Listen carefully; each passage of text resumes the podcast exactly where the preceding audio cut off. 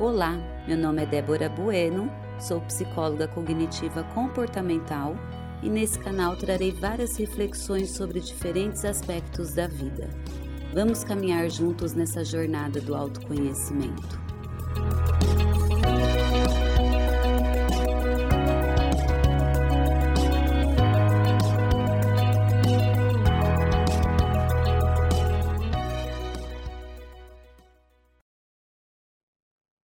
As pessoas que mais te irritam são as que mais se parecem com você. Será que isso é verdade?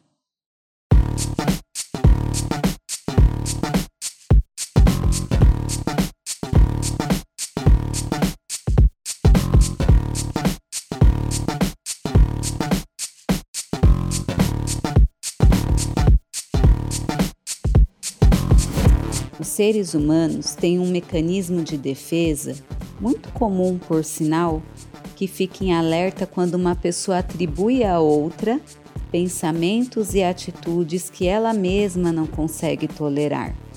Ou seja, projetam nos outros o que não aceitam nelas mesmas. Jung, um dos teóricos da psicologia, diz que tudo o que nos irrita nos outros pode nos levar a uma melhor compreensão de nós mesmos. Ele deu o nome disso de sombra. Em geral, todos nós possuímos sombras, coisas negativas que temos dificuldade em admitir até para nós mesmos. Assim, é muito comum tentar negá-los e escondê-los. Por vezes, nos deparamos com alguém que carrega traços semelhantes aos que tanto tentamos ocultar, e o desconforto é inevitável. O outro acaba funcionando até como um espelho, onde somos confrontados com o que não queremos ver e nossa reação é recusar esse reflexo. Pode até ser que somos o oposto daquilo e a irritação vem da mesma forma.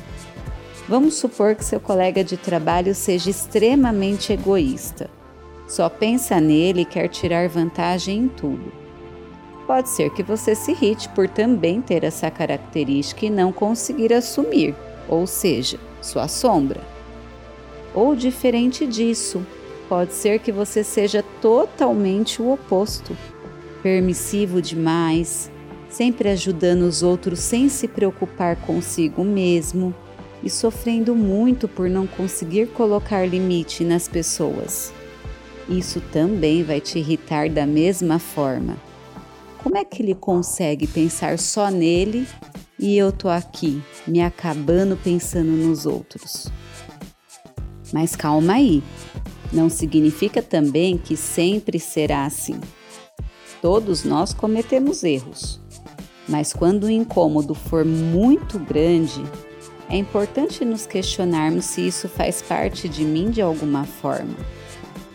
Reconhecer nossas falhas e admiti-las é o primeiro passo para trabalharmos nosso lado mais sombrio.